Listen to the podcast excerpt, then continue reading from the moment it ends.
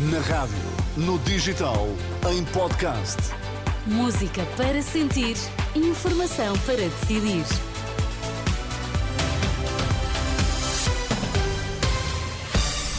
Antes da edição da noite, Pedro Caeiro, vamos às notícias em destaque. A extrema-direita pode estar perto de vencer as eleições desta quarta-feira na Holanda. Por cá chega Iniciativa Liberal. Querem explicações sobre o caso das gêmeas brasileiras que terão recebido um tratamento raro em Santa Maria. Marta Temido mostra-se disponível.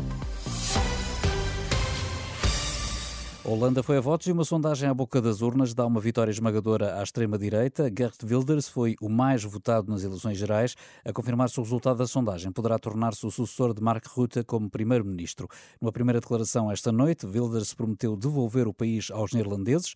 A Gert Wilders fica como mais bem posicionado para liderar as negociações para formar uma nova coligação. A confirmar-se estes dados, o Partido da Liberdade de Wilders eh, poderá conquistar 35 lugares na Câmara Baixa do Parlamento, com 150 150 assentos, mais do dobro dos 17 que tinha conquistado nas últimas eleições. A Aliança de Esquerda de Franz Timmermans está em segundo lugar, com 26 lugares, enquanto o Partido Liberal de Direita, VVD, conquistou 23 lugares, ainda de acordo com a sondagem. Este é um resultado que pode vir a ser recebido com apreensão em Bruxelas, uma vez que o PVV prometeu nomeadamente um referendo sobre a adesão do país à União Europeia. Por cá, Marta Temido está disponível para esclarecer o tratamento das gêmeas brasileiras no Hospital de Santa Maria. Informação adiantada à lusa por fonte do grupo parlamentar do PS, isto depois de a Iniciativa Liberal e o Chega terem anunciado um requerimento para pedir a audição parlamentar urgente da ex-ministra da Saúde e atual deputada socialista. André Ventura diz ter certeza que houve interferência, resta saber se foi do presidente e quem executou. Que até para o próprio Presidente da República poderá ser útil de ser respondido.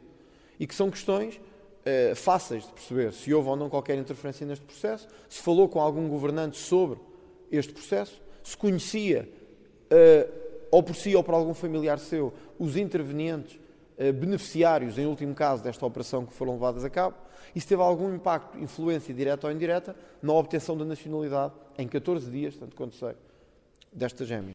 O Chega quer ouvir também o antigo secretário do Estado, António Lacerda Salles, e a antiga e atual administração do Hospital de Santa Maria. Ou terá sido esse secretário de Estado que terá sido, digamos assim, o intermediário entre um pedido feito por um órgão de soberania e o próprio hospital. E é importante perceber o papel que quer o Secretário de Estado, Lacerda Salles, quer o ministro, a ex-ministra da Saúde, Marta Temido, poderão ter tido neste papel. Em causa está a vinda a Portugal de duas gêmeas luso-brasileiras em 2019 para receber um medicamento dos mais caros do mundo, que totalizou 4 milhões de euros. Eh, segundo avançou na TVI, havia suspeitas de que tivesse havido influência por parte do Presidente da República. O Chega e a Iniciativa Liberal querem esclarecimentos no Parlamento. 25 membros da Iniciativa Liberal decidiram abandonar o partido, com críticas à forma como os dirigentes têm conduzido o partido. Na carta a que a Renascença teve acesso, este grupo, que agora sai, fala em falta de democracia, em clima de nepotismo e perseguição e ofensas a quem pensa de maneira diferente. Quanto à estratégia, este grupo diz que a Iniciativa Liberal se tornou num partido de regime, sem rasgo e que cede às minorias ruidosas. Este grupo que vai agora desfiliar-se do partido decidiu fazer o anúncio agora, a poucos dias do 25 de novembro, para eles, o dia em que a democracia liberal venceu a ditadura totalitária de esquerda.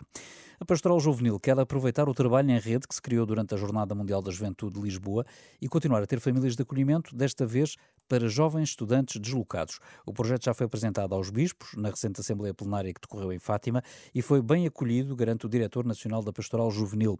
Nuno Sobral Camelo diz que é uma forma da Igreja ajudar quem está em dificuldade, rentabilizando meios e vontades. As famílias de acolhimento que estiveram disponíveis na jornada, queremos agora, com o projeto nacional, contar com a sua disponibilidade para acolher jovens que estão deslocados das suas dioceses por motivos de estudo ou por motivos de trabalho. Temos a possibilidade de, de alguma forma, criar condições mais justas. Acreditamos muito que este projeto em rede pode facilitar muito os jovens, e as suas famílias. E até pondo aquilo que são os equipamentos da Igreja também ao serviço desta resposta. É óbvio que as dioceses têm que estar muito envolvidas, bem como os movimentos e as congregações, criar em cada local interlocutores para que se possam identificar, por um lado, as ofertas, por outro lado, as, as procuras e depois centralizar numa base nacional Nuno Sobral Camelo, ouvido pela jornalista Ângela Roca a propósito do Dia Mundial da Juventude, que a Igreja assinala no próximo domingo.